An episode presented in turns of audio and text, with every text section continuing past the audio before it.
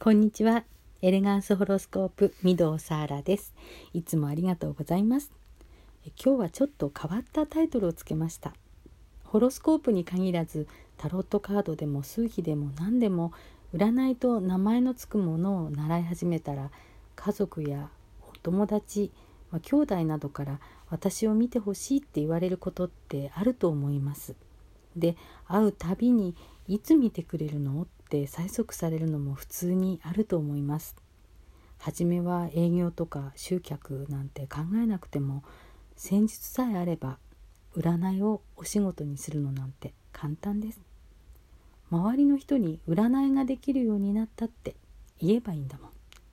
しかも人の相談に乗って喜ばれるお仕事でしょ？う人生経験がものを言うから年齢関係ないしその上定年退職もないしね。だからこれ一生続けられたらいいですよね。でもね問題はそこからなのよ。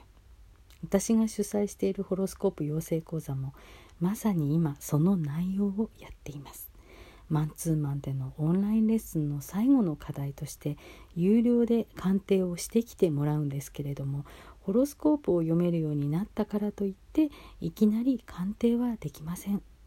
そこはしっかりと講座の中で読み方を練習したり、えー、セッションをの練習を重ねたりしていきます。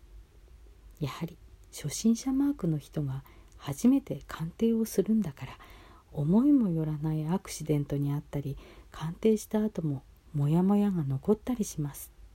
スタートしたばかりなのでつまずきやすいポイントがいくつかあるんです。例えば場所の確保。ほとんどの生徒さんが喫茶店やカフェの片隅でこっそりやりますと答えます。こっそりひっそりなイメージでしょうか。答えは NG です。私の講座ではホテルのラウンジをおすすめしています。基本的には時間の予約ができてお席も指定できる少しラグジュアリーなホテルにします。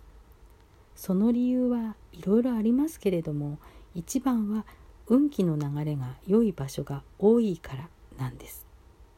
高い天井にピカピカのシャンデリア。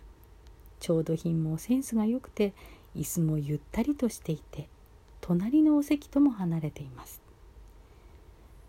場所なんて毎回選んでたら大変です。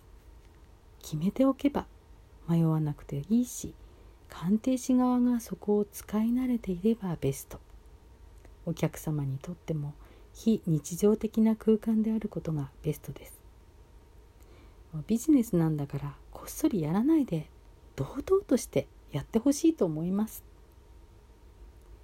最近はお気に入りのカフェが閉店していることも多いですからお客様と場所を探してあちこち歩き回りました。なんて報告を受けた日には気が遠くなりました。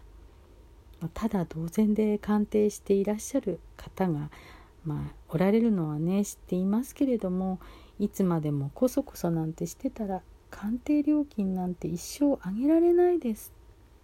鑑定料の高い安いにかかわらず鑑定場所ってとっても大切なんですよね。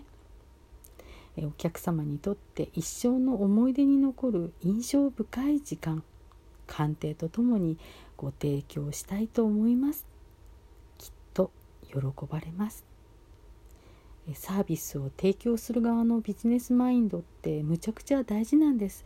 もし電話占いみたいなどこかの会社と契約を結んでえー、鑑定場所の心配はいらないとしたとしてもこういうマインドセットってとっても大切です。っていう感じでまあ今日は初心者鑑定士のあるあるなお話をしました。これまだまだお伝えしたいことが出てきますので次回にも続きます。よかったらご感想ください。はい、では今日はこの辺にしたいと思います。聞いてくださってありがとうございました。御堂サーラでした。